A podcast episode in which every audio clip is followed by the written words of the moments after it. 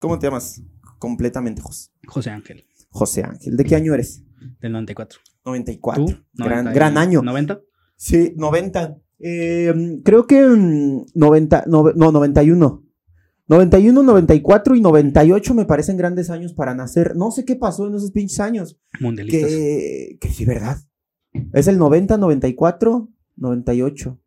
Yo creo que sí, algo, algo, algo ha de ser así. Porque, Porque aparte fueron tus primeros mundiales, güey. O sea, el Me 90 al que parece- tú naciste y los demás son los- tus primeros mundiales. Me parecen grandes años y la gente que nació en esos años, eh, me llevo muy bien con la gente que nació en esos años. O sea, que casualmente, la gente del 94 y del 98, ya con la gente del 2000 para arriba, como que ya me cuesta un poquito, pues también ya es otra generación. Es lo que te iba a decir, güey, que, que ya te cuesta trabajo con, con los 2000 Y aparte volteas hasta y dices, no mames, los 2000 tienen 6 años, güey, 7 años. No mames, ya tienen 23, Sí, cabrón. güey. Sí, ya tienen 23 años los que nacieron en el 2000. Está muy, está muy cabrón.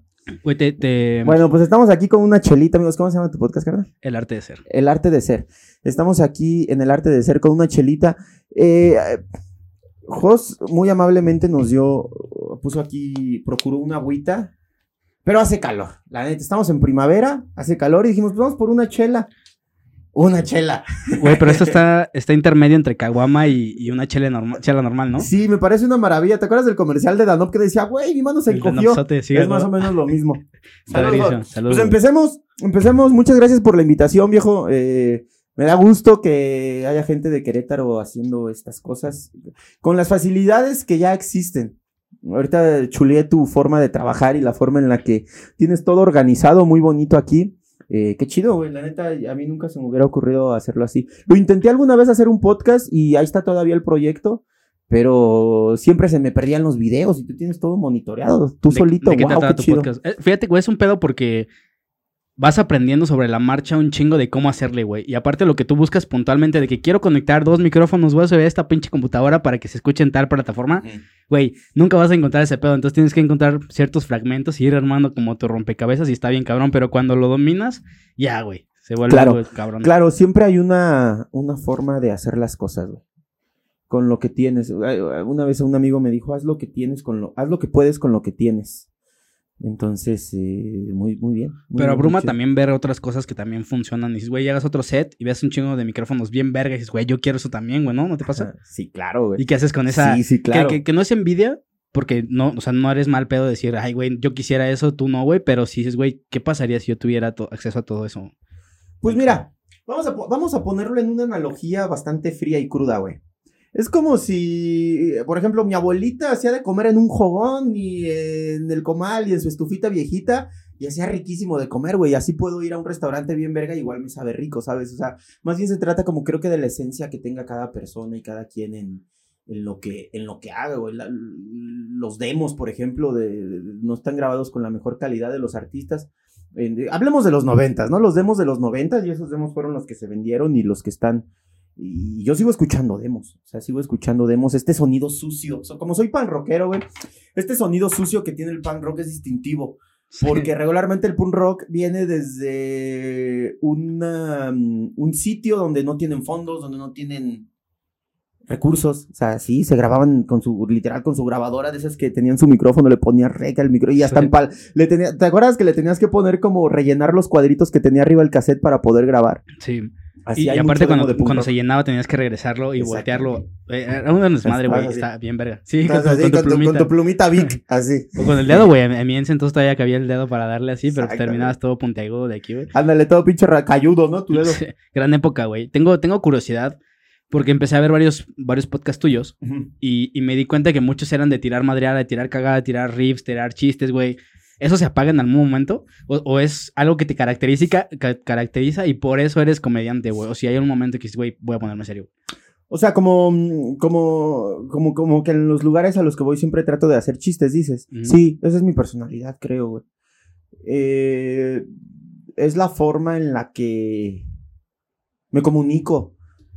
Mm, no sé, güey. eh, ¿Te pasa, no te ha pasado que a veces, y, y ahorita lo siento más, que uno que me preguntas eso, y ahorita lo siento más porque estoy leyendo, bueno, leo, estoy leyendo el libro de Will Smith. Will Smith ahorita ya no está tan bien recibido en, la, autocrítica, de la, en la crítica de las personas más bien. Pero si lo, conocemos un poquito en ese libro, que, en su libro, su autobiográfico, es muy puntual en cómo él desarrolló su comedia, su desarrollo personal, realmente su desarrollo personal. No nada más su desarrollo artístico, sino su desarrollo personal. Entonces este güey, perdón, me, sentí muy identificado en, una parte del libro donde decía que el por qué se hizo gracioso, que el por qué es cagado, o por qué es su personalidad. Me sentí muy identificado con ese güey porque pues yo lo, he platicado en algunos podcasts. Mm, en la, fue hasta la secundaria cuando empecé a hacer, digamos, cagado, güey. Fue, empezar, fue en, segundo, en tercero de secundaria cuando empecé a hacer el cagado del salón. Ahí estaba, ¿por qué? Porque cuando entré, en primero era pues un güey normal, ¿no? Así un batillo que apenas estaba agarrando personalidad de 12 años, la pubertad, etcétera, etcétera. En segundo de secundaria eh, conocí a un amigo que se llama Alan. Está en Escocia, creo ese güey. Un saludo para Alan. Shout out, Alan. Eh, eh, conocí a este güey, era muy cagado. Y, a mí me mamaba estar con este güey porque era muy cagado, güey. Todo el tiempo estaba divertido. Era, estaba muy divertido con él. Pasamos a tercer año y el vato se salió de la secundaria.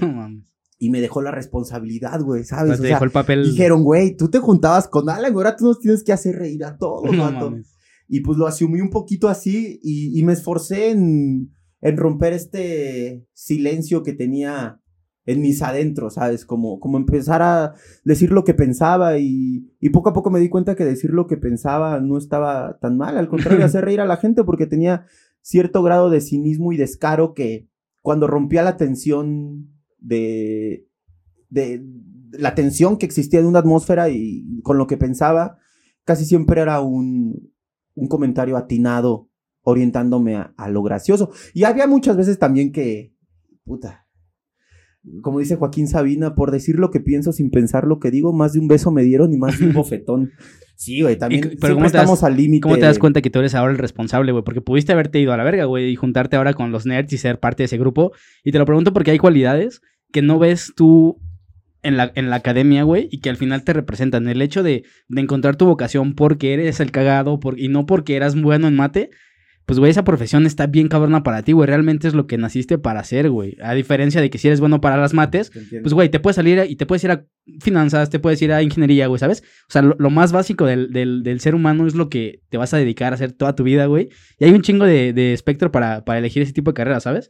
Y aparte el liderazgo también de asumir el rol de que, pues, güey, me toca, ¿sabes? También son cualidades bien cabronas que no te enseñan en la academia, que te permiten, pues, salir adelante, güey creo que me fui por lo más fácil para mí en ese momento. O sea, para mí era más fácil ser cagado que sacar 10 en matemáticas. ¿Sabes? Porque el güey con el que me había juntado era cagado, no era un erudito. Entonces, eh, pues le aprendí algo. Y que ya lo traía también. Tal vez era algo. Solo despertó el monstruo este güey. Porque mi familia es muy cagada. O sea, mi familia por parte de mi papá es muy graciosa, güey y espontánea, divertida, comedia involuntaria. Por parte de mi mamá, hay mucho güey que está muy loco, muy zafado, güey, así. Cantan en, la, cantan en la calle, este, tienen personalidades muy chidas.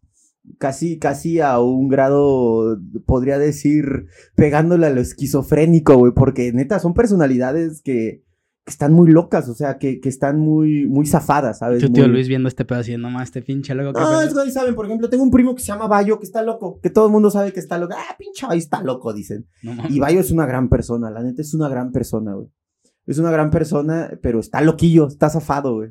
Entonces, este, hay de los dos lados. Creo que lo que pasó con este cabrón es que pues, despertó a la bestia y, a partir de ahí ya no solté esa personalidad que, que me ha gustado, me ha ayudado y me ha facilitado bastante, este, me gustaría también haber, también haber sido el más listo, ¿sabes? O sea, el más listo del salón ahorita creo que está viviendo en Alemania, tiene un trabajo bien chingón, se casó allá y tiene un coche bonito y así. Pero pues, güey, no me gustaría haber sido eso. Pero ese güey ve para acá y me dice, güey, te está yendo bien chido. Y yo, güey, cállate, cállate, güey.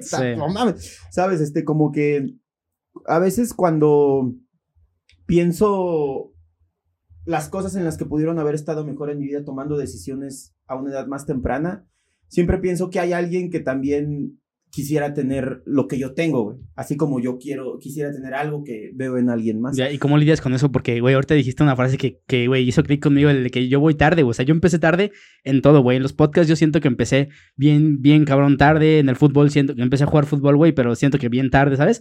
Pero vivir con eso y decir, ah, bueno, pues este es mi camino, es bien difícil, güey, porque todos los demás están un paso, pues, o muchos más adelante que tú, güey. Es que un, estoy leyendo un libro. Bueno, cuando digo a veces estoy leyendo un libro, estoy escuchando. Estoy escu- no, estoy, son audiolibros, güey. La neta son audiolibros. No sé si cuente como leer libros, pero. eh, no cuenta como leer libros, pero estás adquiriendo la pero estás- información estás de ese libro. adquiriendo la información de ese libro. Y a veces lo sigo, o sea, como que los iPhone descargo la descargo el libro y lo voy leyendo a la par de como lo voy escuchando. Ujú. Porque si siento esta responsabilidad de, ay, solo escuché un podcast de un libro, que me, me leyeron un libro, no es lo mismo que leer un libro. Eh, hay uno que se llama Los 12 hábitos para vivir, creo. Eh, y, y uno de los hábitos para vivir bien, feliz, es pues no compararte con los demás. Cada quien lleva su camino, güey. Cada quien tiene su camino, cada quien lleva su camino. Y esto me ha costado sangre aprenderlo, la neta Terapia. es casi, casi imposible no compararte tú con los demás, porque desde niño tienes una comparación. Desde niño hay calificaciones, desde niño te evalúan, desde niño, este niño pesa más, los papás. ¿Cuánto pesó tu niño? Pues, tres kilos y medio. Ah, el mío pesó cuatro kilos, me la pelas. No, güey, o sea, de- desde niño, y, y así es el ser humano, competitivo. Eh, Somos muy competitivos, entonces creo que cuando te comparas con alguien más, es un arma de dos filos. O te mandas a la mierda y te agüitas y te deprimes porque sientes que no tiene las capacidades de la otra persona. O lo tomas como referencia para avanzar, avanzar. Pero en realidad dice, dice este libro que no tienes que compararte con los demás, sino compararte tú con la persona que, que fuiste ayer. ¿Y lo practicas tú actualmente? Me cuesta un chingo, la neta, sí me cuesta un chingo. O sea, eh, me cuesta mucho como que decir, ah, mira, tal persona ya me rebasó y, y yo voy atrás. Pero también, si me enfoco en otra persona, solo va a provocar pues, que me agüite, güey, que me deprima. Entonces, ahí es cuando agarro ese libro o cuando agarro referencias de autores eh, para, para, para tomar fuerza, güey. O sea, realmente, o sea, realmente creo que eso es lo que se tiene que hacer. O sea, tengo una forma peculiar de leer libros. Regularmente la gente que va a mi casa ve libros y dice, güey, ¿qué pedo? Ni terminas tus libros según... Pues es que agarro un libro cuando lo necesito, o sea, y esto lo aprendí de otro libro, que dice, muchas veces agarramos un libro es- es- a- esperando adquirir toda esa información, y la información que tiene ese libro no siempre es completamente lo que necesitas. Por ejemplo, un libro que me leo muy despacio es Cómo, cómo hacer que todo te importe un carajo, de Mark, ese Ya. un libro naranja que es famoso. Este libro me ayudó mucho cuando tenía ansiedad. Entonces, justo por esas épocas, no me acuerdo en qué podcast escuché esto, esto que te estoy platicando, o sea, de que tú agarres un libro y lo leas hasta que sientas que ya es suficiente. Hay un mito en la Biblia, basado, o sea, basados en el libro de la Biblia, el libro más famoso y más vendido de la historia, el libro más que dice que si tú tienes un problema contigo mismo, con tu ser, con tu espíritu, agarres la Biblia, pienses en, le des una, una, un, una, este, mo- un motivo a tus pensamientos buscando respuesta. Entonces, donde abras la Biblia, ahí te va a dar la respuesta el libro. Con este libro, el de cómo hacer que todo te importe un carajo y mandar toda la mierda, ¿cómo se llama ese libro? Este, lo leo despacito porque cuando me siento perdido o me siento mal, ansioso, depresivo, todas estas cualidades humanas que es muy difícil desprenderse, lo agarro y cuando ya me dio el libro y me dio la respuesta, mira, carnal, lo dejo, lo dejo de leer y lo, Lo dejo ahí un mes, dos meses, tres meses. Voy en la, tiene como 150 páginas, voy en la página 95. O sea, pero ya- lo vuelves a leer consecutivo. No, o le sigo, ah, ah, le sigo. Porque lo que está atrás ya me ayudó. Ya. Lo que viene adelante es lo que todavía no he vivido. Entonces, cuando ya el libro me da la respuesta, vámonos. Fíjate que, parece. y- Parece, güey, ahorita hablando de ingeniería, a lo mejor vas a empatizar con esto que te voy a decir, güey. Pero me pasaba igual. O sea, me pasaba de que de, pues estas crisis emocionales que todas las personas tienen, dije, no mames, yo ya había resuelto este pedo de la ansiedad, güey. ¿Cómo lo resolví en ese momento y no me acordaba? O sea, mi memoria es, mi memoria a corto plazo es de la verga, güey. Agarré un Excel y empecé a clasificar las emociones, güey. Ya después vi un, un artículo que sí había una manera de clasificarlas y no por cómo se te fueran ocurriendo, sino en qué grado de, pues, de daño te hacían, güey Claro. y hacía un Excel y ponía respuestas que, que me ayudaban a resolver esa, esa problemática, güey. No sé, la ansiedad, cierta playlist. Y la ponía y luego ponía plan B, BBC, güey. Entonces, cuando me sentía mal, medio detectaba, porque tenía en el Excel también qué, qué características me llevaban ese sentimiento. Decía, ah, es esto, güey.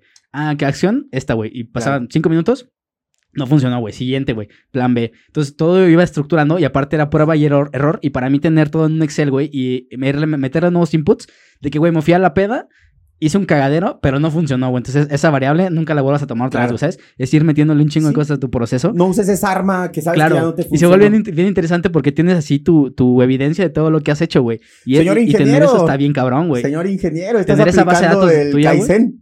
Básicamente, güey. Tu Kaizen Y, ya te- personal. y pones ahí unos pocayoques de decir, ah, güey, por aquí no pases, güey, porque pues eso ya te hizo valer verga. Tus ¿sabes? pocayocas que son los, son los hacks de la vida, ¿no? Sí, güey. eso es- Y eso Eh, lo puedes compartir, güey. Ah, sí. Hubo un momento que sí dije, no mames, qué robótico está este pedo. O sea, tengo que también dejar al güey, quiero ver cómo se siente la ansiedad, ir a experimentarlo y darme otro putazo y sentirme triste otra vez, ¿sabes? Pero pues eviden- evidentemente, pues vuelves a- al, al archivo y ya, güey. Sí, es que vivimos en una época güey, en la que si tienes ansiedad te tomas una pastillita y ya. Tenemos que dejar vivir la ansiedad también, güey. Tenemos que dejar también que, que, que, que, que nuestros sentimientos, o sea, no al borde del colapso, pero que nuestros sentimientos hablen por nosotros, güey. Tenemos la ansiedad por algo. La ansiedad, eh, hay teorías que dicen que es un método de supervivencia. ¿Sabes? O sea, ¿por qué tienes ansiedad? ¿Por qué tienes miedo? Porque sabes que estás en peligro, güey. Sabes que estás en peligro, entonces tienes que actuar con ese peligro. Pero ¿qué hacemos? Tenemos ansiedad y agarramos el celular. Tenemos ansiedad, prendemos la tele. Tenemos ansiedad, prendemos... Luego, luego nos queremos desprender de nuestras emociones. ¿Sabes? Y, no digo que tengamos que vivirlas al límite, al tope, hasta llegar a un colapso, pero sí digerir un poquito por qué estamos sintiendo eso. El güero, uno de mis mejores amigos, Omar, Omar Molina, eh, él me conoció en mi mera época ansiosa, pero así, en, mi peor época, en mi época más oscura. me conoció en mi época más oscura y, con este güey he estado platicando de la ansiedad y este güey es un ansioso clínicamente comprobado, ajá, también como yo, y, pero la controla, él ya la conoce, él ya conoce su ansiedad porque ha vivido más tiempo con ella que yo. Y él me lleva cinco años más de ansioso, ¿sabes? Este güey tiene conductas hasta corporales que, que, que hacen ver que está ansioso. A mí lo único que me dejó la ansiedad es un tic aquí en el hombro. Él tiene otras cosas que él platicará después. Pero él me dijo, güey, ¿tú sabes por qué tienes ansiedad? Atácalo. Y yo, pues sí. ¿Por qué tienes ansiedad? No, pues, ¿por qué te ha dado ansiedad, hermano? No sé, güey. Siento que la ansiedad lo podría yo clasificar como un exceso de futuro. Entonces, cuando estoy sobrepensando cosas de que, güey, ni siquiera han pasado, yo ya me hice 15 chaquetas mentales adelante y me siento ansioso. Pero hay razones. Por ejemplo, te voy a decir yo, lo que me pasaba. Yo, este, tenía una enfermedad, bueno, me, me enfermé del estómago y estaba ansioso porque pensaba que era cáncer. Muy ansioso. Y me, decía, y me decía mi compa, pues ¿por qué no vas al doctor para que se quite puta ansiedad? Yo es que no sé, güey, es que no mames. Y me ponía bien loco y no iba al doctor y con remedios, con test, con pastillas, así. Ve con un especialista ya para que se te quite tu pinche ansiedad, güey. O sea, como que también el miedo a enfrentar tus miedos es lo que genera la ansiedad. Pero, güey, es que creo que eso- eso- eso- esas emociones que no sabes detectar de primera mano es, es tener una venda en los ojos, güey. Y si no tienes alguna actividad como la tuya, güey, donde, pues, le pones nombre a esa actitud, güey. Yo lo hago mucho con los músicos, güey. Eso es tan triste, se pueden escribir, güey, y ahí reflejan lo que están sintiendo, ¿sabes? Claro. Si no tienes tú una actividad donde puedas hacer eso, pues, güey, es imposible, güey. Ahorita hace rato una, una viejita me mentó la madre y, güey, me atravesé, güey. O sea, me crucé una calle donde me tocaba pasar a mí, güey, ¿sabes? Y, güey, me pintaba el dedo y dije, verga, güey. O sea, porque esta persona no tiene algo en donde pueda, güey, vete a box, güey. No mames, te pones súper mamada, ¿sabes? Pero, güey, creo que, no sé, estas actividades puedan... Estamos, eh, te digo, estamos en una época en la que ya no queremos vivir nuestras emociones y nada. Que tiene ansiedad, ay, tómate una pastillita también, ¿no? Eh, Queremos desprendernos muy fácil de, de estas emociones que sentimos malignas. Y también todo el tiempo estamos expuestos a la comparativa por las redes sociales, todo el tiempo estamos viviendo el FOMO de una manera irracional y que no, y que no depende de nosotros. Antes ni nos enterábamos qué estaba haciendo el vecino. Sea, ¿sabes? Y ahora ya podemos ver y dices, chale, yo estoy aquí valiendo madre. Y después tú quieres subir algo y solo subes tus éxitos o la chingada y la gente piensa que estás bien y de repente alguien la pasa mal y, uy, pero te vi muy bien, te veía muy bien en redes sociales. Pues sí, güey, pero la red social no es tal como, como pasa.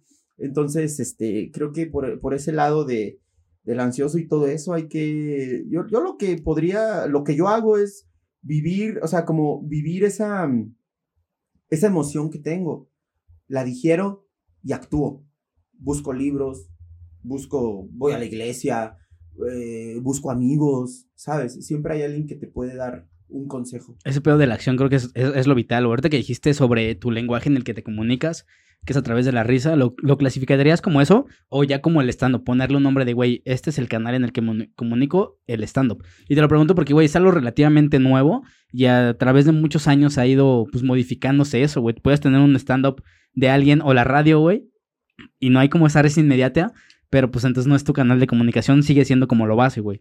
Para ti la base es hacer reír a alguien, güey, en general, Creo tu que- lenguaje de comunicación. Creo que mi lenguaje, o sea, pero ¿te refieres a la red social o te refieres como a personal? A personal, güey. personal, procuro hacer reír a la gente. O sea, procuro que cuando estoy con alguien la pase bien. No sé a qué se deba, ¿sabes? También tengo mis cinco minutos. También tengo mis cinco minutos de no, al chile ahorita, ah, al chile ahorita ni me pelen. Y los amigos que más frecuento y, y- y considero que una persona ya es mi amigo cuando ya me ha visto enojado. Porque Ah, también bueno. enojo, así como soy gracioso y así como soy lindo, atento y todo eso. eh, tengo mis, mi, mi- mi momentito en el día de estrés que si no lo saco, al fin de semana se me acumula. Y, y ahí está la pinche ansiedad nomás de un lado para otro y de un lado para otro y ya buscando lugar, buscando dónde meterse. Entonces ataca en el trabajo, la familia, eh, las relaciones, eh, lo personal, lo, lo físico. Entonces, eh, pues, pues la comunicación siempre es, es algo que, que trato de hacer más ameno, ¿sabes? Eh, me enseñaban mucho en la escuela que si, va, si hay un pedo, no hagas más grande el problema, busca una solución. Eso hacemos los ingenieros, buscar soluciones y somos facilitadores porque administramos un recu- los recursos que hay. Somos administradores de recursos, ¿no? Los ingenieros industriales somos administradores de recursos. Entonces, tienes todo el recurso que tú administraste, ahora úsalo para solucionar eso. Pero si, ay, ¿quién tuvo la culpa? A ver, ¿quién pinche tuvo la culpa? Eso no, no ayuda en nada, güey. O sea, Tal vez busques quién es el responsable para separarlo un poquito. Ey, espérate, espérate, no la sigas cagando, carnal, deja solución a este pedo y ya después platicas con él. ¿Y qué pasa cuando alguien como no, no comparte eso de hacerte cagar? O sea, porque supongo que hay gente tan seria, güey, que le caga reírse y tú pues no te puedes comunicar con esa persona, güey. ¿Cómo es ese proceso de decir, no mames con este güey? Porque hay de dos, güey, lo mandas a la verga o te haces un sobreesfuerzo por, pues por estar bien con esa persona. Exactamente. Hay de dos. He conocido personas así y a veces pienso, ¿me la voy a ganar? Y a veces digo, no, también no vale la pena. Como dicen, hay que saber elegir sus batallas, ¿no? No vale la pena como que tratar de convencer a esta persona de meterle en mi rollo, porque ella tiene un rollo completamente diferente. Y ya no nada más es del momento. Es un pedo idiosincrático, es un pedo de valores, es un pedo de hasta religioso, güey. ¿Sabes? A mí no me late el humor, por ejemplo, de la religión, porque siento que, aunque sí te puedes reír de eso, es válido, pero a mí no me gusta porque le tengo cierto respeto a, a, a esas energías o entidades divinas, pongámoslo así. Entonces, cuando alguien llega a hacer chistes como de religión, digo, híjole, sí, sí, está cagado, la neta. Sí está cagado, pero prefiero no reírme y no empatizo con eso porque no es algo que me, que me checa. Yo me río mucho de la, eh, por ejemplo, mi tipo de humor puede ser este, sarcástico. Hay gente que no le gusta el sarcasmo, güey. Y por más que lo trato así, yo también, porque a veces, como dices, la gente ves como un reto a las personas, y como, "Ah, este güey no se va a reír. Incluso en el show, güey, a veces Sí, cuando estoy en güey. show, a veces hay gente que está así. Y yo así siendo el cagado, y esto y lo otro, y el perro y la chingada. Y eso es- va al baño, se para así. Eh, solamente me ha tocado ver a una persona que se sale de mi show, pero dijo, no, esto no es lo mío. Completamente válido, viejo. Pero ¿cómo lidias con eso, cabrón? Porque están pagando, hay un chingo de gente más. O sea, el, el punto aquí es no centrarte en ese cabrón, sino en toda la gente que está alrededor, güey. Pero tú en automático te ves en ese güey, soy una mierda haciendo esto, güey, porque ese güey se salió a la verga, ¿sabes? Es tu ego. Es bien difícil, güey. Es tu ego. Te, te- te lastima el ego esa parte, ¿sabes? Y, y se habla mucho del ego y la chingada, pero pues si sale un güey así, ay, ¿qué hago mal? Y es bien fácil, como dices, enfocarte en uno que dice mal, o sea, que no le gustó, a 100 que sí le gustaron. ¿Por qué? Porque acá la tienes fácil, pero este es- aquí está el reto, tal vez sea por eso también. Entonces, pues, hay que enfocarte en la gente que, que realmente sí, sí está ahí, güey. ¿Y qué tanto, Si a qué tanto balance le das a esa gente que te cuesta trabajo para salirte de tu zona de confort, güey? Porque pues la gente que ya te conoce y que si eres cagado, pues, güey, se siente muy cómodo estar ahí, güey, pero no creces o de cierta manera te estancas, güey. Exponerte a cosas pues, totalmente distintas a lo tuyo también te hace crecer exponencialmente, güey. ¿Lo, lo balanceas o no, o no tanto? Pues es que eh, mi, mi comedia va evolucionando conforme yo voy creciendo, ¿sabes? O sea, mi comedia de hace, empecé a hacer stand-up hace siete años y la comedia que hacía hace siete años era del Sandro de hace siete años. Tal vez vaya empatizando con la gente conforme voy creciendo más adulta o cuento perspectivas de adulto y empatiza con la gente joven. Pero trato siempre de estar contento con el público y también ver estos avances socioculturales y sociopolíticos y así, ¿sabes? No puedo contar ya un chiste, con perdón de la palabra, digamos, de jotitos. Ya no puedo decir, anda, que hay dos jotitos. No, güey, eso ya está mal, ¿sabes? O sea, también tienes que estar a la par de cómo la sociedad va avanzando para tú poder empatizar con la sociedad, güey. No, no puedo sonar retrógrada sabiendo, también tengo que... es, como, es como estar en un proceso de mejora continua, güey, de que vas adquiriendo esta información y tu proceso de mejora. Para ti, ¿cómo es eso, ese proceso de mejora continua? Yo, yo lo asimilo mucho con, con irte evaluando, güey. Como si antes hacía esto, ahora pues ya socialmente se ve mal, pero pues también me gusta esto otro, güey, y vuelves a cambiar los parámetros que te hacen. Para ti, ¿cómo es así ese proceso? Ahora, ¿cómo puedo sonar revolucionario, por ejemplo? ¿Cómo, ¿Cómo puedo sonar revolucionario con lo que diga? ¿Sabes? Para realmente hacer un cambio. Que tenemos los estandoperos y los comediantes y las personas que tienen un micrófono y que nos atrevemos a hablar, tenemos una gran responsabilidad porque tenemos el don de la palabra. La palabra es mueve masa, ¿sabes? la palabra es ¿cómo dicen? Todo lo que tiene un hombre es la palabra, ¿no? A final de cuentas, la palabra es todo lo que vale de un hombre. Entonces, si tenemos el don de la palabra y si tenemos un micrófono, creo que es justo ser responsables con, lo que decimos y que lo que digas tenga un impacto positivo y que tenga sentido para que podamos evolucionar. Si lo que vamos a decir nos va a hacer retroceder, pues tal vez lo mejor sea no escuchar eso, lo mejor sea escucharlo responsablemente o como ejemplo malo. También los malos ejemplos a veces sirven mejor los malos ejemplos que los buenos ejemplos, ¿no? Sí. Entonces creo que pues siempre trato de comunicarme y en mi stand-up que se vaya desarrollando con, con ideas que puedan mejorar algo. ¿Y llevas esa responsabilidad siempre? Te lo pregunto, y yo hago esta compartida, por ejemplo, yo antes, güey, eh, jugaba fútbol bien cabrón por competir para mí mismo, güey.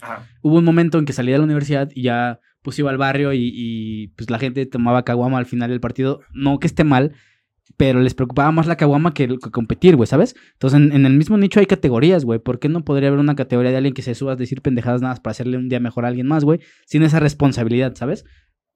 Pues lo puedes lo puedes equilibrar, ¿sabes? O sea, no te estoy diciendo que mi stand-up es un discurso político, social, en el que solamente hablo para. No, de repente me voy, de repente me pierdo, de repente hablo una pendejada, ¿sabes? También para suavizar. Hay estructuras en el stand-up también que aquí va el tema fuerte, ahora vamos a hablar una pendejada. Pero esta pendejada va a llevar a otro tema que puede ser, no sé, ahorita estoy tocando un tema del machismo.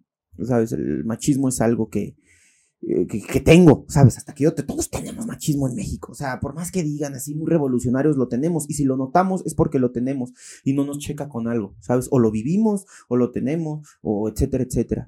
Entonces ahorita estoy tocando esos temas porque es un tema que me importa y creo, creo que es algo importante que se tiene que hablar.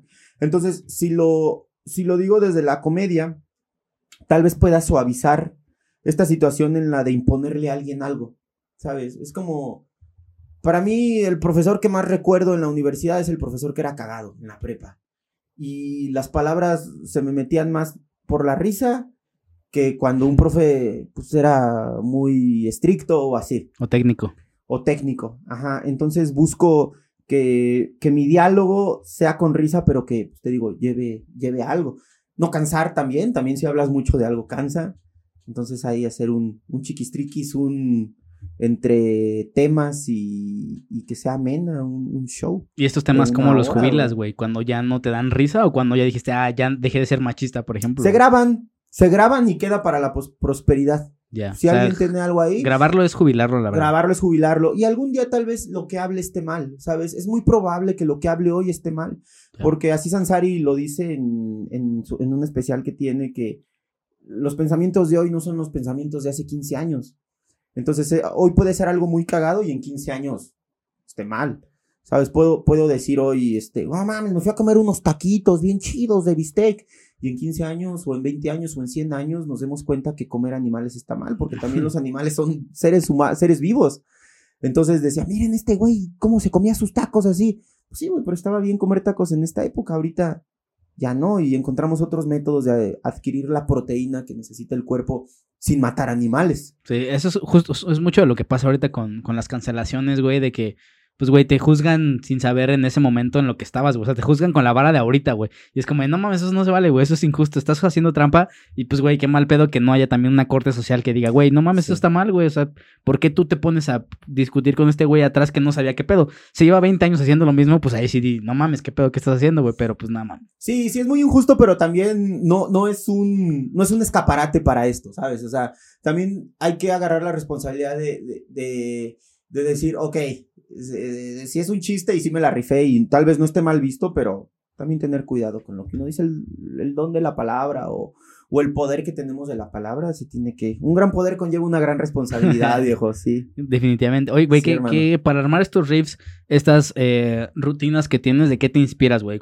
Yo, yo clasificaría como que hay momentos en los que tienes que salir a, pues, a buscar inspiración, güey, a buscar cosas nuevas. Me pasó con este podcast cuando llegué al el episodio 100 Llegué, güey, cansadísimo, hasta la madre de hacer podcast, güey, harto. Me di como dos meses. Yo planeaba darme unos tres, cuatro meses sin hacer podcast. Empecé a ver un chingo de series. Y llegué, güey, los episodios, los episodios empezaron a pegar cabrón, güey. Y también el nivel de conversación, aunque hubo mucho trabajo pre-episodio 100, pero también siento que lo que estuviste consumiendo, lo que estuve haciendo, pues de ese refresh, es muy bueno, güey, ¿sabes? Para ti, ¿cómo es, es inspirarte, güey? ¿Qué referencias ves? ¿Qué mandas a la verga, güey? El, proceso, mira, la inspiración se termina. Es indiscutiblemente la inspiración tiene un tiempo límite. Ok. Te voy a decir por qué, porque uno va evolucionando y lo que tú empiezas muy... Es como una casa. Empiezas muy motivado a hacer tu casa, la dejas bonita y en 10 años, viejo, ya hay una gotera, ya, y no la vas reparando, ¿sabes? Son, es ceguera de taller que le dicen, ¿no, ingeniero? hay, hay sus cegueras de taller y creo que lo mismo pasa en, el, en la mente, en el alma, en el corazón, en el cuerpo, en, en todo lo que podemos reflejar para afuera. Pasa lo mismo con los proyectos.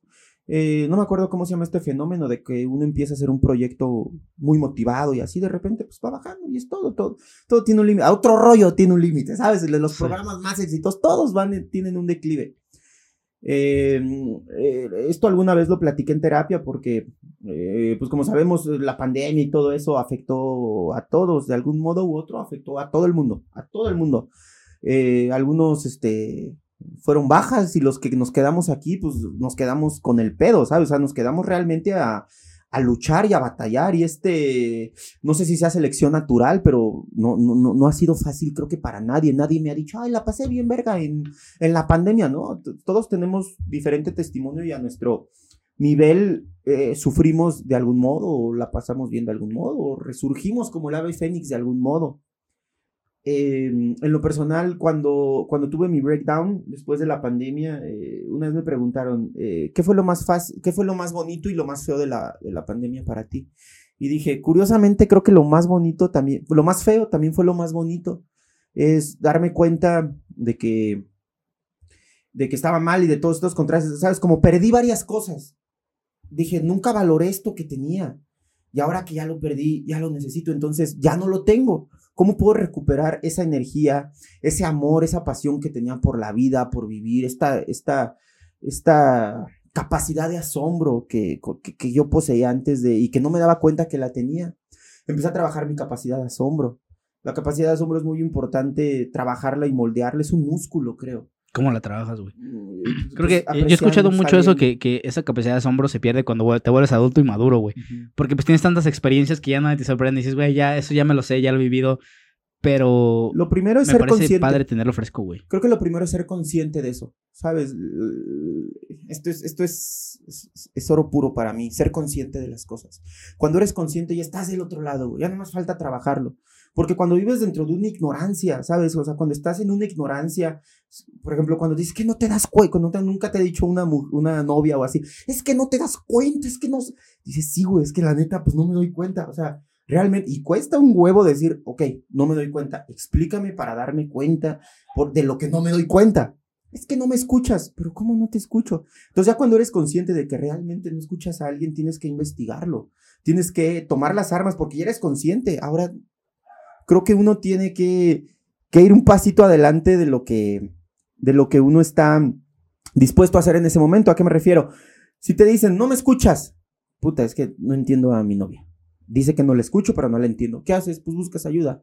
Oye, amiga, mi novia dice que no le escucho. ¿A qué se refiere con que no le escucho? A ella no le entiendo, pero tú me puedes explicar con unas palabras, dice Michael Scott. Explícame como si tuviera siete años. Este, buscas libros, inspiración, podcast que hablen de eso, ¿sabes? Para realmente ser consciente y, y darte cuenta de qué es lo que no estás haciendo bien.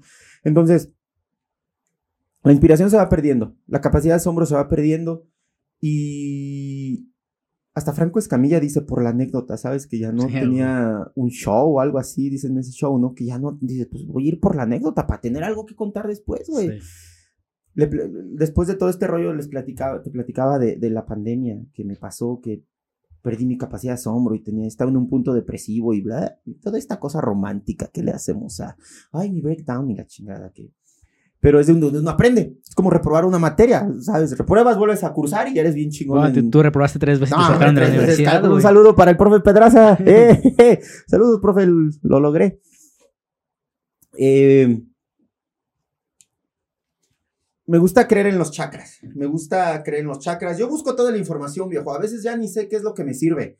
Voy a la iglesia, investigo chakras, investigo el aura, eh, investigo filosofía, busco a Platón, o sea, bu- busco todo. O sea, si yo algo tengo y algo me enseñó la universidad, te va a pasar unos, por ahí unos escritos que tengo, que tengo bien chidos, vato, como ensayos de, de varios autores que me, que me han inspirado y que Tú me los han- hiciste. me- O sea, para ti te sirvieron en ese momento. sí, sí, sí. qué mira, no, yo, yo, yo lo escribirlos. No, no, no, de otros autores. Pero después hago unos yo. Este. Me escuchaba del chakras y así, ¿no? Por ejemplo, cuando se acaba la inspiración, eh, hay grados, ¿no? O sea, te voy a poner un ejemplo mm, grande, no sé, chiquito. Yo.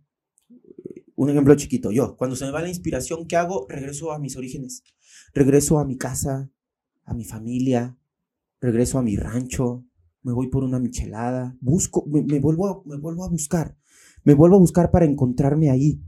Y después que ya esté yo conmigo, o sea, como mi origen y saber qué soy, de dónde vengo, o lo que sea, por muy romántico que suene, digo, ok, ya me encontré, ahora investigar y, y, y a partir del punto en el que me quedé, en el que, ¿en qué punto perdí la inspiración? ¿Por qué perdí la inspiración? ¿Es pedo de perder la inspiración o realmente estoy abrumado por algo?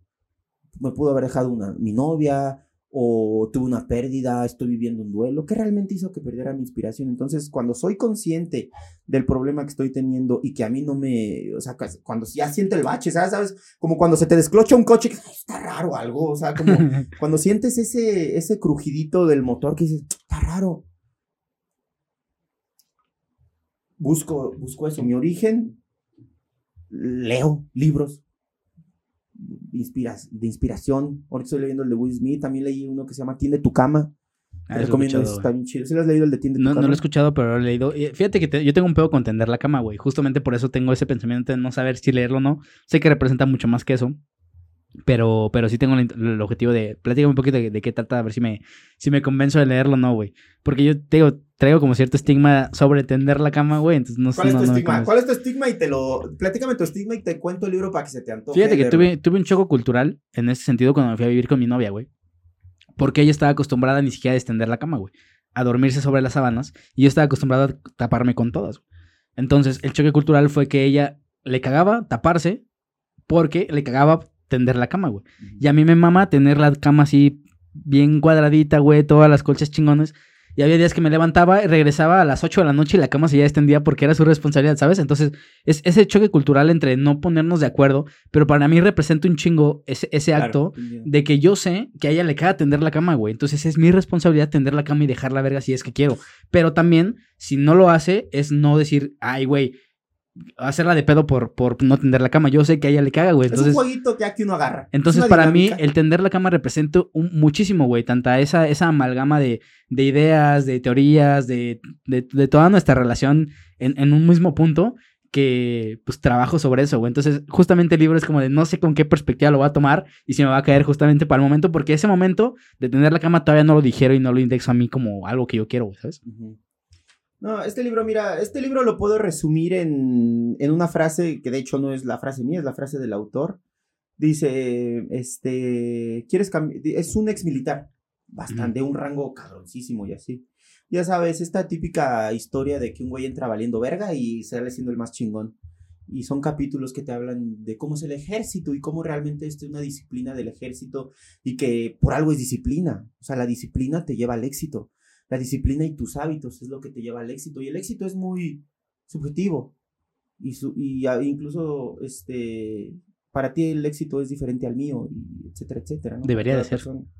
Entonces, la frase eh, como de este bestseller es, ¿quieres cambiar el mundo? Empieza por, por tener tu cama. Y realmente sí, o sea, y, y, el autor dice, porque si tienes tu cama, al menos si tuviste un día de mierda, regresas y tu cama está tendida, viejo. Y con eso ya es un día ganado, ¿sabes? Ya no perdiste, ya no llegas a un desmadre, ya no llegas a un caos. Llegas a tu sitio, a tu lugar, a tu cama, tendida, bonita, rica, limpia, sin desmadre. Entre otras, entre otras cosas hay que te dice motivacionales, échale ganas y a veces los castigos es lo mejor que te puede pasar y, y, te pone analogías del ejército y así está muy chido el libro. Entonces caigo en estos libros y es cuando encuentro otra vez pues, la inspiración, o sea, sabes, lo leo completo, lo, lo dejo a la mitad o cuando ya me da un libro, ahí lo dejo y el que sigue. ¿Por qué? Porque si lo leo completo hay cosas que, no, que me van a chocar, entonces cuando ya siento que agarré la idea, sea una, dos o tres páginas, si son tres páginas no pasa nada, ya agarré lo que quería y lo que estaba buscando lo encontré, si leo más, nada más voy a. Yo siento, yo siento, yo, yo, yo, yo, yo, yo, yo siento que nada más es este forma de presumir de, oye, 80 libros leídos en un año. No, verga. O sea, aquí en la playa leyendo Pablo Coelho, güey. verga, yo leo lo que me sirve y lo que quiero, así. De nada me sirve leer un libro completo si me va a entrar por aquí, va a salir por quién sabe dónde, ¿no? Sí. Entonces, eh, le platicaba, para concluir esto de la inspiración, eh, ya te platiqué mi ejemplo chiquito de cómo le hago yo para volver a encontrar la inspiración en, en las cosas. Pero nunca me falte esta. Que, wow, cuando me falte la inspiración voy a leer, voy a escuchar otra vez tu podcast para acordarme cómo le hacía, porque nunca lo había expresado así, viejo. Solo era una forma en la que vivía y qué bueno que me lo preguntaste, gracias. Eh, yo, George Harrison, paz descanse, el querido George Harrison, el de los Beatles, él se iba o sea, imagínate ese grado de artista en lo que entregas todo, todo, todo, lo entregas todo y lo que entregas y el poder que tiene tu mente para crear una obra maestra como es Sometimes o no sé qué canciones escribió este güey, todo lo que escribió, lo que compuso en la guitarra y todo lo que hizo. Imagínate el grado y el impacto que tuvo mundialmente que él se vacía, o sea, de repente los artistas, pues se suicidan los artistas, güey, porque entregan todo, ¿sabes? Son como kamikazes, lo entregan todo y ellos se quedan sin nada y dicen, pues yo lo entregué todo raqueado, güey, a un nivel, yo te lo digo de un, de un, mi perspectiva es de un show nacional, aquí en Querétaro, llenar un bar aquí en Querétaro, y a veces me siento así, ahora imagínate esos artistas, cómo se sienten cuando el impacto es mundial. Y pues, ¿qué hacen esos artistas, güey, para encontrar eso? Y esos ya están más elevados, ellos no se van a Tequisquiapan a una cabañita, ellos se van al Tíbet. Ellos se van y se pierden, no tres días, un fin de semana en una cabaña, ellos se van seis meses al Tíbet a encontrar otra cosa. Es por eso que de repente esos artistas llegan y bien hipiosos, ¿sabes? O sea, como que tienen este cambio de personalidades, que bien rockeros al principio, y luego de traje, y luego vienen hippies, güey. ¿Por qué? Porque se echaron un viaje de ayahuasca para encontrarse otra vez y ser conscientes y que su capacidad de sombra sigue ahí, disolver su ego y encontrar, pues, otros métodos de inspiración. Y es completamente válido. Yo digo, digo yo, si está en la tierra y no lleva un proceso químico, entonces es, para, es para ayudarnos. Es para mejorar también. Pues sí, es como, si te duele la panza, échate un tecito de manzanilla, güey, ahí está. La naturaleza te lo dio. Busca las formas naturales de, hacer las cosas. Este contacto con la naturaleza que, que se ha perdido, ¿no? Se, me hace bien interesante esta, esta parte de la inspiración porque hay un chingo de métodos y un chingo de formas para hacerlo. El punto es ejecutarlo y empezar a probar, güey. Pero esto lo, lo, tomaste tú de terapia, o sea, de, de, cuando fuiste a terapia por, por diversas cuestiones que tuviste, o lo fuiste encontrando a prueba y error, güey. Te lo pregunto porque hay alguien que, que probablemente está viviendo esta falta de inspiración. Dice, güey, pues ¿por dónde empiezo, güey? Hay terapia, hay ayahuasca, güey. Haz todo. Hay de todo. todo. Lo, todo lo que te quiero. Haz todo lo que quieras hacer. Te digo, este, yo cuando tenía mi pedo y que dije, ah, caray, está tronando el clutch aquí, ¿por qué, ¿por qué, ¿por qué se me.? No, ¿qué pasa? ¿Qué pasa? No, dije, como, ¿por qué no avanza este cochecito que se llama mente? ¿Por qué estoy aquí estancado y siento que ya me estoy desvielando? A ver, ¿qué hago primero? Lo reviso yo. voy con el mecánico. No es el mecánico, bueno, después el mecánico me manda a los inyectores, un especialista de inyectores. Bueno, en tu Entonces, caso, ¿cómo fue, güey? ¿Cuál fue ese primer paso? No, El no- primer paso es darme cuenta y aceptar que estoy mal, güey. El primer paso es darse, aceptar que estás mal. Realmente vencer este ego de yo controlo y yo soy el poderoso, y yo, yo puedo hacer y no sé, varias cuestiones hasta familiares. Soy el hermano mayor, entonces para mí era un pedo aceptar que estaba mal porque yo no puedo estar mal ni con mis papás porque soy Sí, el el- grande, y ni, con el líder, ni con mis hermanos porque soy el grande, güey. Entonces yo tengo que estar para mis papás y para mis hermanos, güey. Y así lo asumo y me encanta esa responsabilidad, ¿sabes? A veces gente me dice, no, güey, esa no es tu responsabilidad. Güey, sí, me encanta vivir, güey. Es lo que a mí me llena, estar con mi familia y estar... Que, mis, que mi gente esté bien, ¿sabes? Que mi familia esté bien. Ya, ya sus cosas personales que tenga cada ser individual, eso ya do- puedo acercar cosas y, que siempre, o sea, como ser el apoyo de mi familia, eso, eso me encanta y, me llena, ¿sabes? Sa- saber, y a veces yo también, y, y- romper este, no estoy bien, y sentir también el apoyo de mi familia, eso también me, rompió para bien. Entonces, eh, lo, la primera, lo primero que hice fue acercarme a mi familia. Me siento muy privilegiado por, por tener una familia que, que me apoya, que, que me dice y que puedo platicarles cualquier cosa y vencer este miedo y en lugar de recibir críticas, apoyo. Entonces, eh, mi familia me dijo, no, pues haz esto, haz lo otro, vamos a la... Vamos. Eh, también la religión me, me ayudó mucho, viejo, ¿sabes? Tengo, eh, sé que aquí puede haber varias, este, opiniones. opiniones, opiniones de la religión. Pero si tomamos la religión como una corriente filosófica, creo que nos puede ayudar bastante. ¿Por qué? Porque para empezar, la mayoría de los mandamientos son reglas morales. No mates. Dios te dijo, güey, no mates, güey. Si matas, cabrón, te vas a meter en un pedo. Para empezar, no entras al cielo, ¿eh? Para empezar, no entras al cielo. Si matas, güey, no vas a entrar al cielo. Pero también vas a tener pedos en la tierra porque es inmoral. Puedes meterte a la cárcel, tu familia se va a quedar sin ti, va a estar encerrado. No mientas, güey. ¿Qué pasa si no mientes? Si mientes. Es un pedo. Mentir es un, es un veneno para el alma. ¿Qué pasa si te metes? No, otro mandamiento. Respeta a tu padre y a tu madre. Creo que ese es un principio bastante. Puedes no amarlo, puedes no. No, no tenerle cariño por algo que te hizo o amor así, pero el mandamiento dice honrarás a tu padre y a tu madre. Creo que estando bien con eso, viejo, también puedes estar bien acá, acá adentro. No desearás a la mujer de tu prójimo. También es otra cosa que es fundamental eso, güey. No, meter, no chapulinear, digámoslo en términos coloquiales, Modernos. modernos. Güey, la filosofía. ah, entiendo que hay algunas cosas bastante machistas, este, patriarcales o lo que sea, pero también la religión te puede ayudar bastante a tomar una orientación en tu vida para bien. Pero ¿cómo divides esta línea de lo moral y de lo religioso? Por ejemplo, te, platico y, no sé si escuché esto mi familia o mi abuela. Mi abuela es muy de creer a ciegas, güey, sin darle la prioridad a esto moral o comportamiento moral, güey. Es como de, güey, ya se murió esta persona y ella me dijo que hiciera esto, güey. Es como de, ok, no sé si en el cielo vas a llegar a encontrarte con esa persona, pero si tú haces lo opuesto, tienes una mejor vida posterior a esta decisión y para tu familia, ¿sabes? Pero está esa disyuntiva entre, es que la religión me, me ciega a, a- a yo seguir esta parte fielmente, ¿sabes? In- independientemente de lo moral, güey. Creo que sí hay una línea que debes de marcar para decir, güey, ya estoy dejando de ser moral y me estoy comportando como alguien... Fana- es que también se Ajá, llama fanatismo. Es que también el fanatismo es un vicio. Todo- Sí. todo- es- cuando la religión también se convierte en vicio, también hace daño.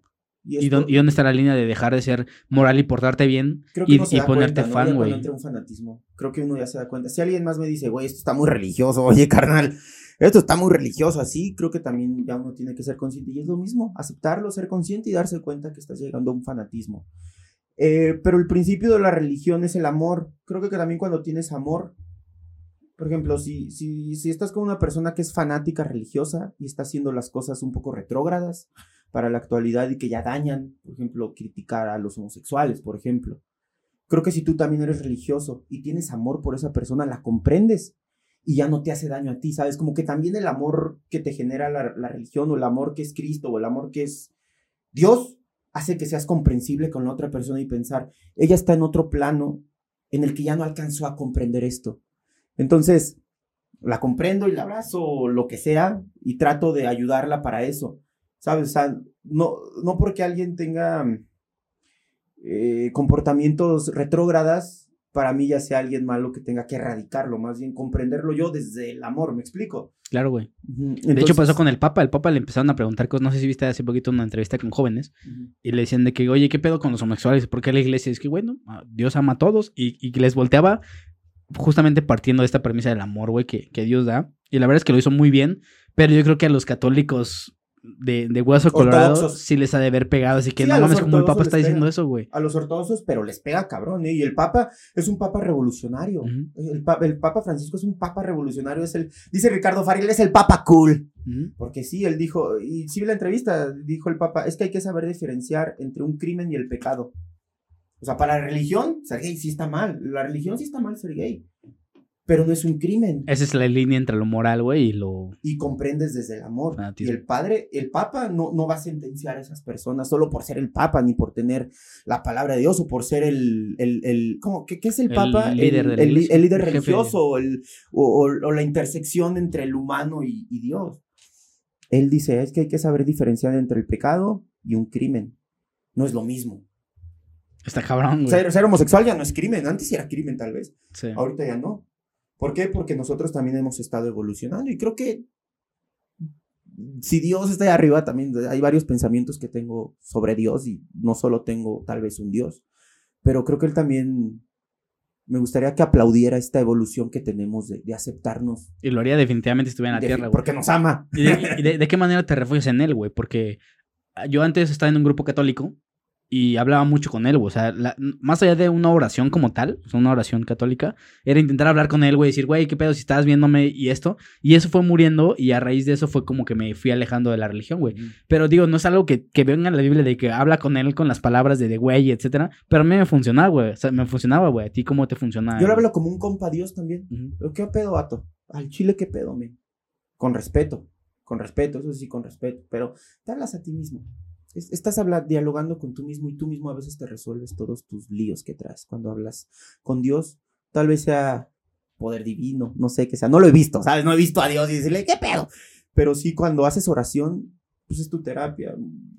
Platicaba en terapia también, decía, y por eso me empecé a acercar a, este pedo divino. No, no, no pongámosle un nombre católico, católico, cristiano, testigo de Jehová o así. Cualquier religión, creo que las religiones son para bien. Más cuando son sectas. Las sectas sí, hay, hay cuidado cuando ya son sectas. Pero creo que, mm, por ejemplo, eh, todas estas cosas que ahorita hay de problemas mentales y, y, depresiones y ansiedad y todo eso, las generaciones más grandes que nosotros, digamos a nuestros papás, la generación más inmediata grande a nosotros, se les hace raro y dicen, ¿qué? No sé si te pasa, ¿qué son esas chingaderas de ansiedad? ¿Por qué, vato? Porque esta es una teoría que tengo, ¿eh? Entonces no es, eso solo es algo que he pensado. A mi papá, le, mi papá todavía alcanzó una generación en la que rezaban el rosario todos los días. Todos los días rezaban el rosario. Entonces, de algún modo, este vato se hablaba consigo mismo, güey, ¿sabes? O sea, este vato, mi papá, se, hablaba así se aumentando madres, así se, pero se desahogaba, güey. Y decía, chinga, como estoy aquí leyendo el rosario, me lleva la chica. Padre nuestro que estás en el cielo. Ay, entonces ya de algún modo se desahogaba. Pero ahorita tenemos una emoción y luego lo vamos al celular a desprenderla, a distraernos. Que se te aparece chingas a tu madre, pinche. Entonces de repente ya tenemos todo aquí como lleno de mierda y explotamos. Creo que es por eso. Es una teoría que tengo. No sé si sea creíble o tú cómo la ves se me hace interesante porque mi papá también es alguien grande, güey. Y él hace poquito después del COVID me dijo, él me dijo de su propia boca, es que tengo este, ansiedad. Y, yo de no mames, o sea, como él en esa boca está poniendo ese tipo de palabras y, y lo, lo, identifica, ¿sabes? O sea, yo personalmente no he luchado contra ese tipo de conceptos. Sin embargo, sí creo que había métodos para salir de eso, güey. Mi papá vivía en el rancho, güey. O sea, en el rancho te mantienes ocupado, no tienes tiempo para pensar cosas que pues en este momento te, causan ese tipo de, de, actos, ¿no? mi papá estaba, güey, iba por los becerros a las 6 de la mañana, güey, se ponía a ordeñar, güey. No estaba pensando en subir seguidores. Claro, güey. Entonces son cosas que te mantienen y, lo, pues a lo mejor sí lo tenía en cierta manera cuando se sentaba en, en X tiempo que tenía, pero pues no era algo que, que era su mayoría, güey. Entonces yo también siento que crecí con esa, pues con esa misma dinámica, güey, de, del rancho. Yo, yo comparto mucho de que cuando yo, este salí de la carrera no sabía que tenía que trabajar, güey. O sea, yo veía a mi abuelito que se la pasaba toda madre yo con él todo el tiempo, pues, güey, ordeñando sus vacas, güey, yendo a dejar la leche que ordeñaba, montándose en el tractor o en el caballo. Y dije, güey, qué chingona vida, güey.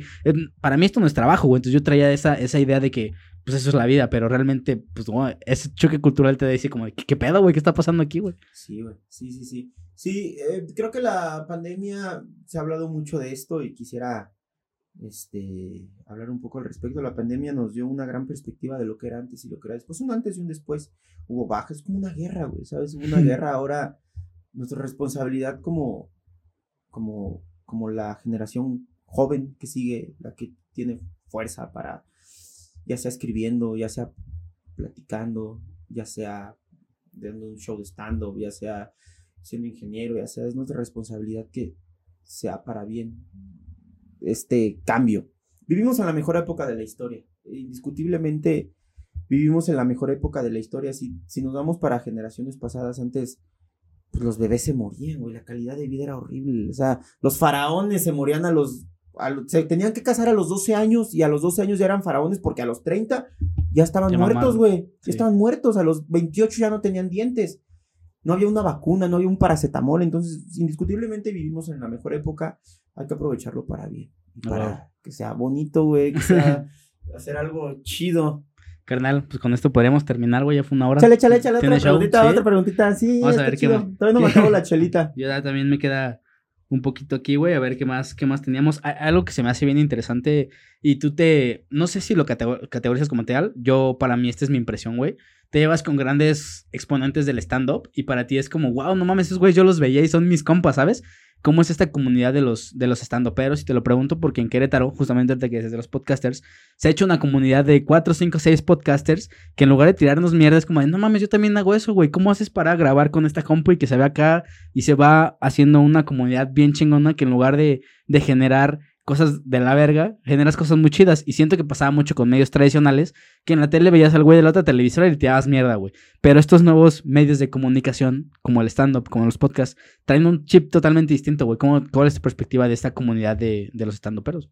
Es que ya es buena onda, ¿sabes? Como que ya todo se está haciendo ahorita buena onda. Obviamente siempre va a haber personas hate.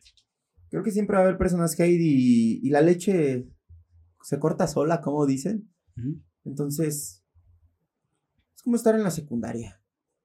Encuentras tu grupo, encuentras tus amigos y encuentras con quien te llevas bien. Y aún así hay un polo opuesto que dice, ah, ese gusto- no, no vale verga. Y aún así, de repente también entre nosotros hay competencia. ¿Sabes? O sea, de repente somos bien competitivos, pero esa competencia es una competencia buena porque nos nutre a ser mejores. Si yo me comparo para bien, la compa- hablamos de la comparación, pero la comparación, también hay una comparación bonita. Ay, perdón. Y eso Uy. que es light, güey. Ay, sí. También hay una compara co- co- ¿cómo es? Una comparación que es bonita, que es buena. Es cuando ves que otro amigo está haciendo algo chido y dices, güey, pues vas Qué a ver, bueno. hijo de tu-". como en el ejercicio, güey. Como, como en el ejercicio. El fútbol. Compiten en un equipo en los entrenamientos, pero son de un mismo equipo, güey. ¿Sabes? O sea, en un entrenamiento yo saco más lagartijas, güey. Yo, yo meto más goles en el entrenamiento. Yo tiro más, yo meto más tiros libres. Pero en el partido, si tú, si tú ves que no vas a meter el gol en la posición en la que estás para un pase, vato, pásasela a tu compa, güey, para que él sí meta el gol, porque al final de cuentas es un equipo. Entonces creo que en la comunidad del stand-up, con la gente con la que estoy, así es. Siempre nos apoyamos.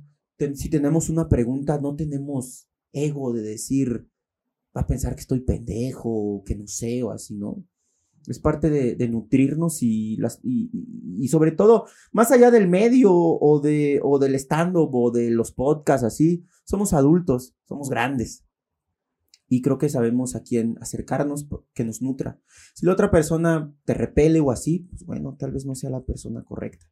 Y esto lo aprendí en la secundaria y ahí te va, ahí te va un, un tic, dice mi papá.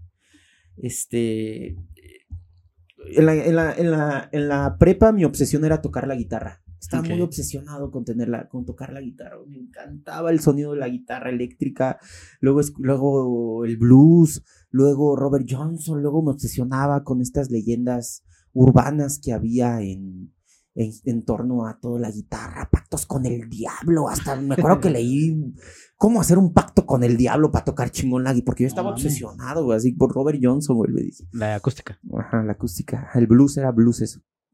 El mejor guitarrista de la, de la historia, Robert Johnson. Cuando Robert Johnson entregó un demo, decían, ¿cuándo? Y, pero no vamos a firmar una banda, vamos a firmar nada más un güey. No, solo es un güey. Así de cabrón. Ahí hay una leyenda urbana de Robert Johnson, ¿la conoces? No la conozco. Es un... eh, bus- ¿La cuento? Cuéntame. Bueno, Robert Johnson es un guitarrista que según esto era muy pendejo para tocar la guitarra. Y lo abucheaban y era un idiota para tocar la guitarra. Pero un día se perdió, en una ocasión se perdió un rato, un par de meses, y el güey llegó siendo un maestro, güey, así. Decía, no mames, güey, qué pedo. Si tú eras un pendejo, güey. Entonces, hay una leyenda que dice que le vendió su alma al diablo porque el güey fue efímero, o sea, fue muy efímero, así. Le duró, creo que se murió a los. Es parte del club de los 27, así de que un No año o dos por tocar la guitarra. Esto no estoy seguro, no me acuerdo muy bien, pero, o sea, hay pocas grabaciones de ese güey, pero en las grabaciones que tiene parece que hay, son varios güeyes tocando la guitarra, pero ese es nada más el solo. Entonces, como era muy bueno, empezaron los chismes, ¿no? Y dijeron, no, pues este güey le vendió su alma al diablo, güey. Entonces dicen que en un crucero de, Estados Unidos, en un crucero de carretera, este güey estaba tan desesperado que no sabía tocar la guitarra y que realmente tiene el ímpetu de tocar la guitarra, que se acercó el, el diablo, güey. O sea, su desesperación, el poder que tenía este güey de la desesperación que tenía, este, hizo que se acercara el diablo y agarró su guitarra, el diablo la tocó, se la regresó Este y cuando regresó ya era una piola para tocar la guitarra. Entonces regresó a la ciudad, empezó a tocar y se hizo famoso, se murió. Entonces, este, a mí me obsesionaba mucho la guitarra, güey. Me obsesionaba mucho. Yo quería tocar, mi guitarrista favorito es Slash, el de. Guns N' Roses, güey. Sí, así hasta me dejé el pelo largo y me quería tatuar así, güey, con. Slash, güey. Entonces, investigando y profundizando. ¿Has visto la, una película que se llama El Pequeño Jeremías? Que es de un morrito. Es una película mexicana. Está chida, está bastante divertida y, tiene un mensaje en el trasfondo bastante bonito.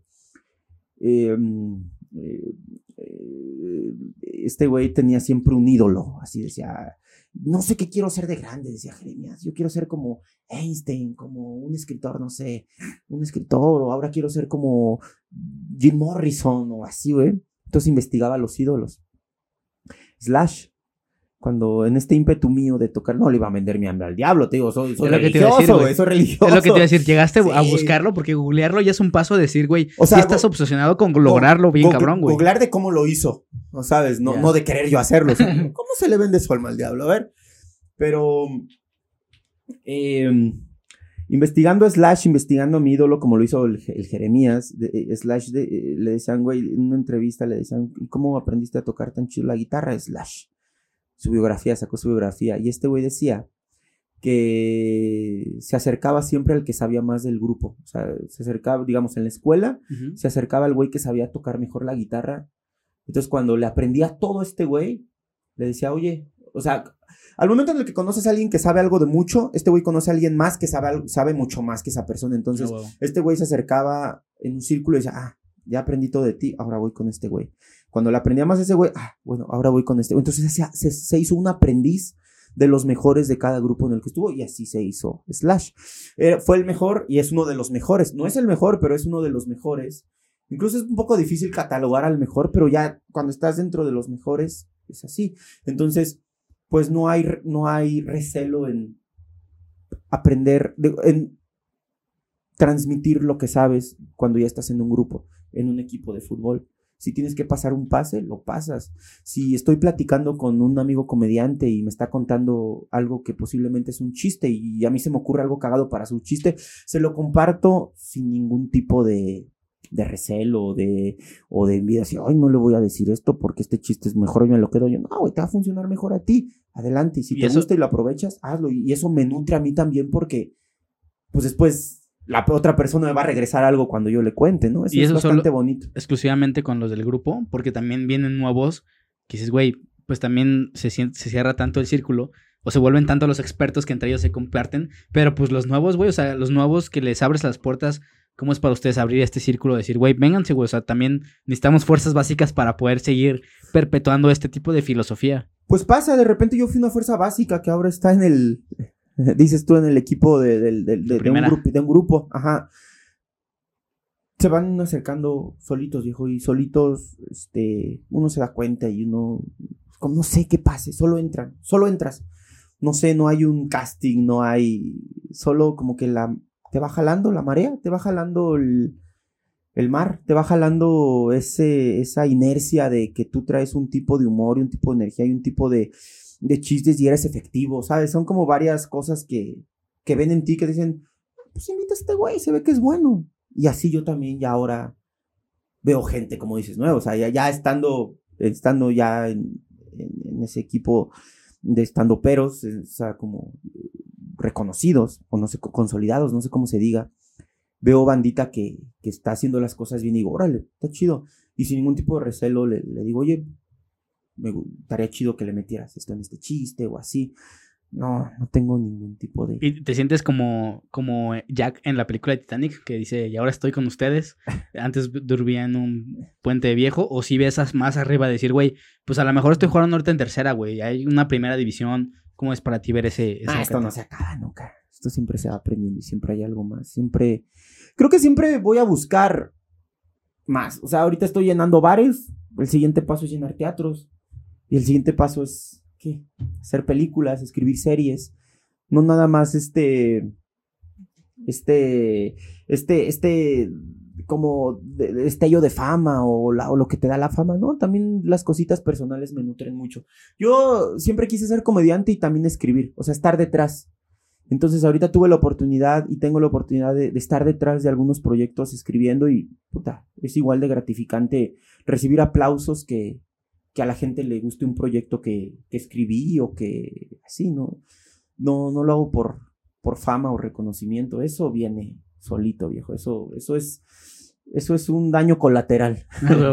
¿Cómo es tu día, a día, güey? ¿Te levantas? Porque, güey, al parecer haces un chingo de cosas, pero pues son dos cosas que haces bien cabrón. ¿Cómo te, te estructuras siendo un ingeniero? Intento pensar que ordenado, güey, para tener rutinas de algo que pues probablemente no tiene rutina como tal, güey. Pues todos los días procuro levantarme a las 6 de la mañana. Todos los días mi día inicia a las 6 de la mañana. Hago ejercicio con un grupo de amigos que, tienen, que están en la misma sintonía que yo de hacer ejercicio y ser disciplinados.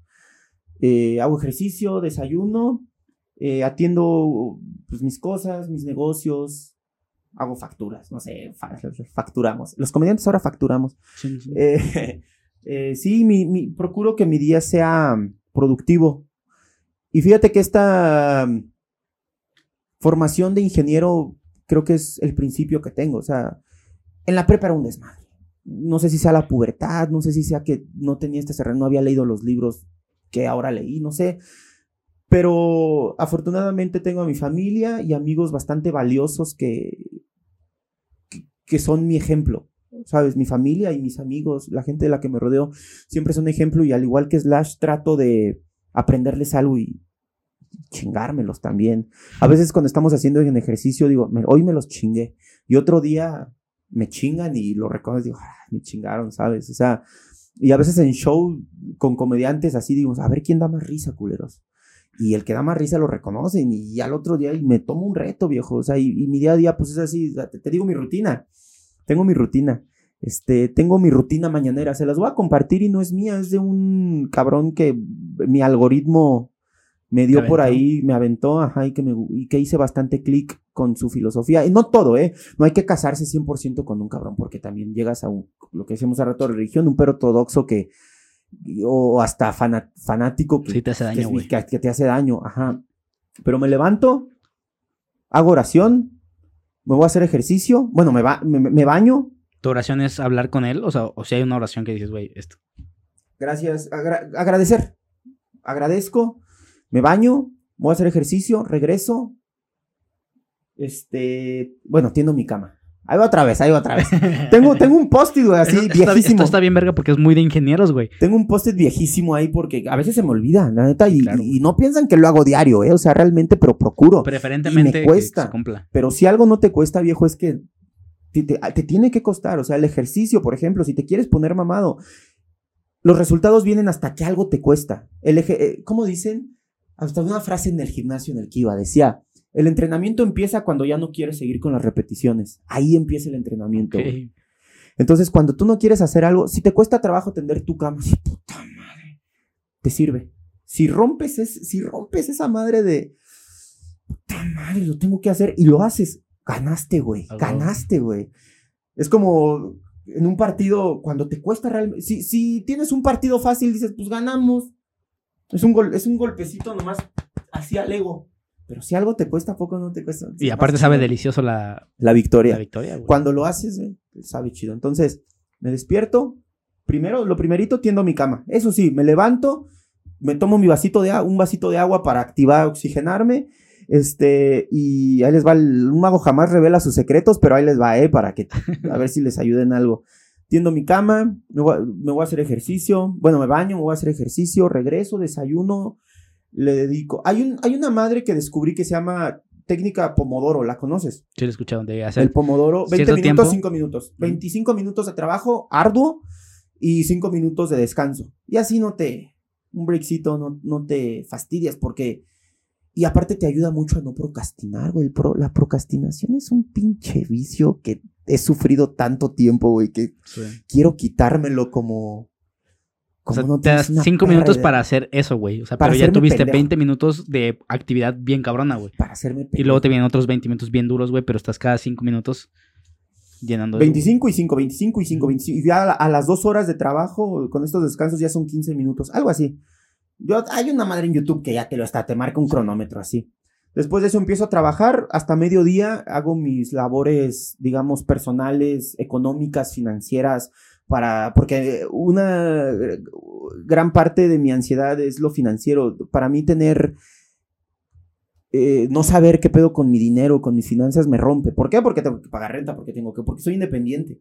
Tengo que comer, tengo que hacer, tengo gastos. Entonces, si, si no cubro esos gastos, me, voy a la mierda. O sea, si, si de repente no tengo dinero para la renta, puta, puta, no manches, me, me, me, da una ansiedad que me destruye y rompe todo mi trabajo que hice atrás. Entonces, como de 10 de la, 6 de la mañana, hago mi rutina mañanera a las 9, a las 10, de 9 a 10 me hago pendejo, toco la guitarra un rato, me desestreso, me, hago- me invierto en mí, leo, etcétera, etcétera, ¿no? In- Invierto en mí. De 10 a 2 más o menos trabajo en esto Pomodoro que te digo. De 2 a 6 de la tarde trabajo en lo, que tenga que trabajar de la comedia, ya sean guiones, ya sean escribir mi show, etcétera, etcétera. Como. Luego me preparo para un show o para ir a probar material. Me hago pendejo otra horita. Y. Y rompes con esa rutina de meterle algo extra de que, ah, voy a probar con esto, güey. Para que ese sistema tan hecho Siempre se hay algo nuevo. caótico. Sí, siempre hay algo nuevo porque regularmente cuando invierto tiempo en mí descubro algo nuevo y lo pruebo al otro día. Entonces no hay una fórmula diaria, más bien como que le voy metiendo este, cositas para nutrir cada vez más eso. Y, y también hay rutinas que he dejado porque conozco una nueva que no me sirven. Y también algo ahorita que me decías de estar en un, ¿cómo dijiste ahorita? Como de ya estar como en un círculo.